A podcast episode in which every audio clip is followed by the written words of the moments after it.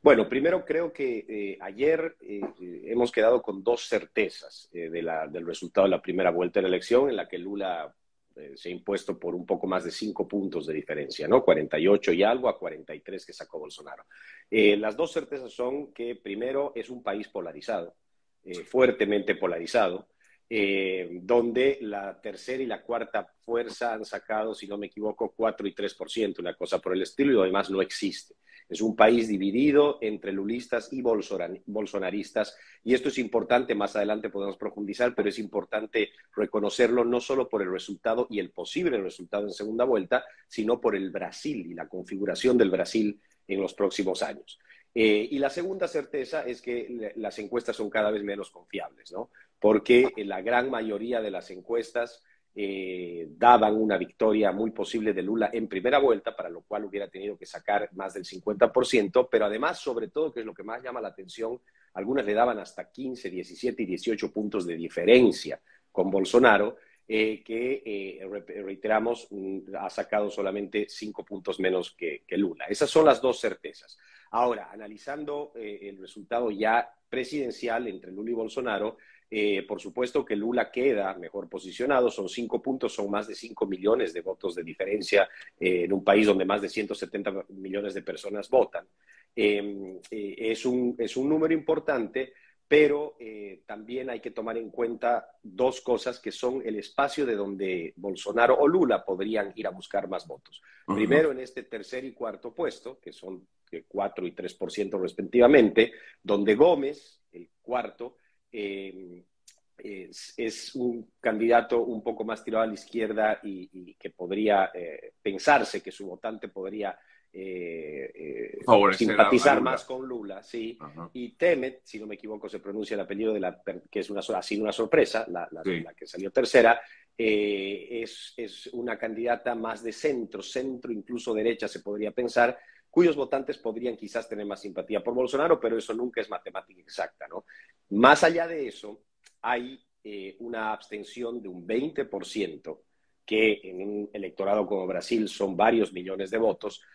donde también seguramente los candidatos van a tratar de movilizar y pescar algunos votos más, pero no hay que ignorar que ese 20%, o sea, una participación de 79-80%, históricamente ha sido siempre así. Entonces, eso quiere decir que la participación de ayer eh, está en un nivel eh, histórico y no ha sido menor como para pensar que se puede movilizar mucha más gente de cara a la segunda vuelta. Entonces, en resumen, Sergio, este, Lula, eh, si bien Bolsonaro ha hecho ayer una gran elección y se podría considerar como el ganador del resultado de ayer, porque pasar a segunda vuelta ya ha sido una victoria para Bolsonaro cuando el 90% de las encuestas no veían un escenario así, eh, en un análisis objetivo, Lula sí queda mejor posicionado para la elección a presidente el próximo 30 de octubre.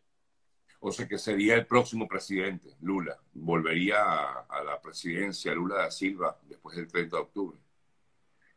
Eh, queda mejor posicionado para eso. Cuatro semanas en política y mucho más en una elección tan polarizada como la de Brasil puede pasar cualquier cosa. Y aquí si hacemos un análisis más a detalle de las cosas que, al que me refería al principio, Sergio, eh, tenemos que ver, por ejemplo, que hay algunas ventajas que están del lado de Bolsonaro. Por ejemplo, eh, la configuración del Senado y la Cámara de Diputados ha quedado muy bien posicionado el, partido y los partidos aliados al partido de Bolsonaro, con lo cual era lo que me refería en la configuración de Brasil en los próximos años, aunque Lula sea presidente, va a tener que negociar muchísimo con las fuerzas de Bolsonaro, es decir, el bolsonarismo queda muy vivo, a diferencia de lo que las encuestas decían en Brasil, gane o no gane Bolsonaro la presidencia, pero aparte de eso, y esta es la parte donde hay que ponerle más atención,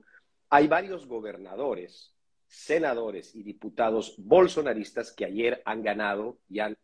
logrado su banca, ¿no? El, el, cargo por el que estaban disputando.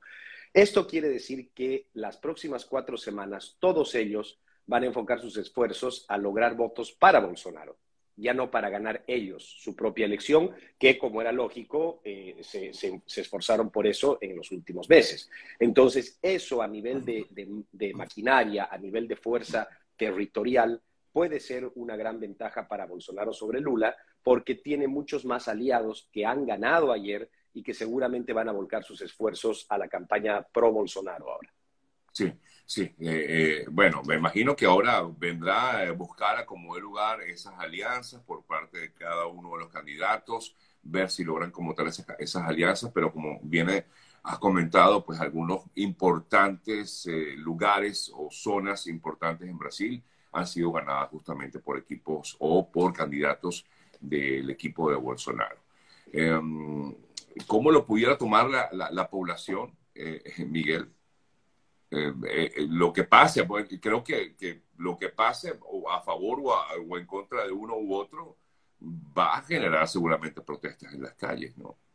Es un punto muy importante ese, porque eh, si algo preocupaba ya a nivel de, análisis, de analistas del resultado de ayer, o lo, lo pongo desde el otro lado, si, algo, por algo apostaban algunos analistas, obviamente con mayor tendencia favorable a Lula ayer, era que la victoria de Lula sea en primera vuelta y contundente, justamente para minimizar la posibilidad de tensión en, las calles y a nivel político en Brasil, eh, y sobre todo para quitarle la posibilidad a Bolsonaro, que de una u otra manera lo ha dejado correr en las últimas semanas, de denunciar un fraude.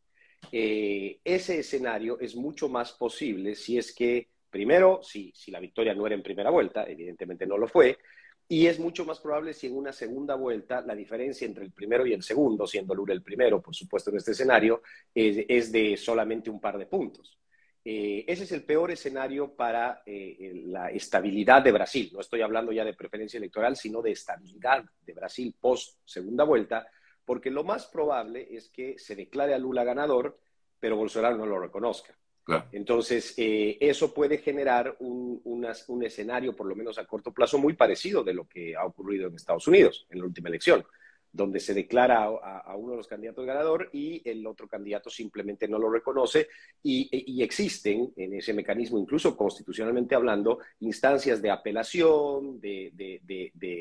de presentación de, pruebas, de, irregularidades, etcétera, lo cual puede llevar a Brasil no solamente una inestabilidad política, sino también, como suele pasar en este tipo de cosas, una inestabilidad social y económica también, que es a lo que le temen los mercados en este caso. Hay que ver qué pasa, todavía, todavía mucho puede pasar. No nos olvidemos que estamos hablando de una primera vuelta donde el resultado ha sido totalmente sorpresivo. Nadie imaginaba, pero no solamente porque lo que decían las encuestas, sino también porque no ha habido oficialismo que gane en los últimos años post pandemia una elección porque la pandemia evidentemente, más allá si son de izquierda o más de derecha, la pandemia evidentemente ha debilitado muchísimo las posiciones de los gobiernos de turno y les ha hecho imposible ganar. Bueno, el manejo, el manejo de la pandemia por parte de Bolsonaro creo que fue justamente su gran enemigo, ¿no?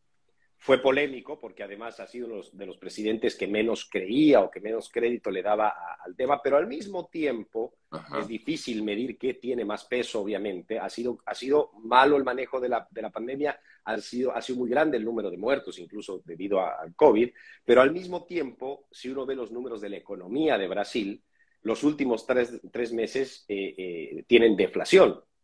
y, algo muy diferente a lo que pasa en los países del mundo y de la región. Eh, y los números económicos liderados por su ministro de Economía, Paulo Guedes, son buenos. Y, hay, muchos que dicen que las elecciones, uno, para ver el resultado de las elecciones, uno tiene que ver los indicadores económicos y no tanto las encuestas últimamente. Entonces, bueno, obviamente al Bolsonaro le ha jugado contra el manejo de la, de la pandemia, le ha jugado seguramente a favor algunos resultados iniciales de la economía y mi percepción es que eh, estas próximas cuatro semanas es por ahí donde Bolsonaro va a tratar de hacer el mayor énfasis, de tratar de convencer y demostrar a los brasileños en los resultados económicos y como lo decía ayer en sus declaraciones eh, tarde en la noche, de que no todo cambio es para mejor y que su mayor preocupación es que un cambio hacia Lula pueda llevar a Brasil en el camino de Argentina, de Colombia, de Nicaragua y de Venezuela. Ahora, eh, eh, es increíble, Miguel, que, bueno, en estos últimos años sobre todo hemos visto este resurgir de la izquierda en Latinoamérica, ¿no? Eh, con, sobre todo el triunfo de, Petro en, Colombia. Hemos visto este resurgir de la izquierda en, Latinoamérica y, pareciera que sí, efectivamente todo el mapa de Latinoamérica se viste del mismo color. em, de llegar a ser Lula el próximo presidente de Brasil. ¿Qué, eh, ¿Qué esperanzas tiene Latinoamérica en ese sentido? Eh, sí, es una muy mala noticia, en efecto, eh, porque además no solamente vemos prácticamente todo el mapa, con pocas excepciones como quizá Uruguay y Ecuador ahora, ¿no? Y Paraguay también. Pero después el mapa está pintado de rojo nuevamente y si, y si de paso en cuatro semanas se pinta Brasil más, va a ser un escenario muy parecido al de hace 20 años, eh, cuando esta primera ola del socialismo del siglo XXI llega al poder. Pero ahí yo me refiero a este ejemplo porque quiero hacer una diferencia que yo creo que la podemos ver más rápido de lo que muchos piensan incluso. Si bien la llegada al poder político es muy parecido de hace 20 años de este movimiento de izquierda, el Foro de Sao Paulo, Socialismo del siglo XXI, Grupo de Puebla, como quieras llamarlo, con otros personajes, porque ya no está Chávez, ya no está Néstor Kirchner, eh, Lula es uno de los, de los pocos, digamos, originales que, que, vuelve al, que volvería al poder. También existe una diferencia profunda y la estamos ya viendo, y es que la luna de miel de estos gobiernos populistas, socialistas de izquierda, dura mucho menos de lo que duró en ese momento, por un motivo muy simple, porque el populismo sin plata no es lo mismo. y, en ese momento, y en ese momento el socialismo eh, eh, eh, populista llegó al poder lleno de dinero. Acordémonos de los precios del petróleo, de otros de los commodities. Era un, un momento, una fue una década que después con el tiempo veremos lo desperdiciada que fue a nivel económico, fue una década espectacular de ingresos y ellos se dedicaron a repartir plata y a comprar voluntades. No es lo mismo ahora y estamos viendo en solo pocos meses, con, pocos meses como por ejemplo Pedro Castillo en Perú, Boric en Chile y, incluso el propio Petro, que tiene pocos días en el poder en Colombia, eh, están perdiendo popularidad de manera muy acelerada. Eh, y eso se debe principalmente a que es muy difícil mantener el cariño de la gente cuando no puedes cumplirle las promesas porque no, te, no tienes plata. algo muy parecido, algo muy parecido puede pasar, eh, eh, eh, pasa lo mismo en Argentina, o sea, todos estos gobiernos populistas de izquierda están pasando crisis muy profundas, lo cual, si bien no soluciona la mala noticia del regreso de la izquierda al poder en la actualidad, pero lo cual puede ser una buena noticia a muy corto plazo para volver a intentar a tener una nueva oportunidad eh, eh, otros grupos más liberales, más democráticos, eh, de volver a acceder al poder, que es lo que también, como ejemplo, estamos viendo en Argentina el próximo año, donde la oposición tiene una gran, gran oportunidad de regresar al poder, solo cuatro años después de haberlo perdido.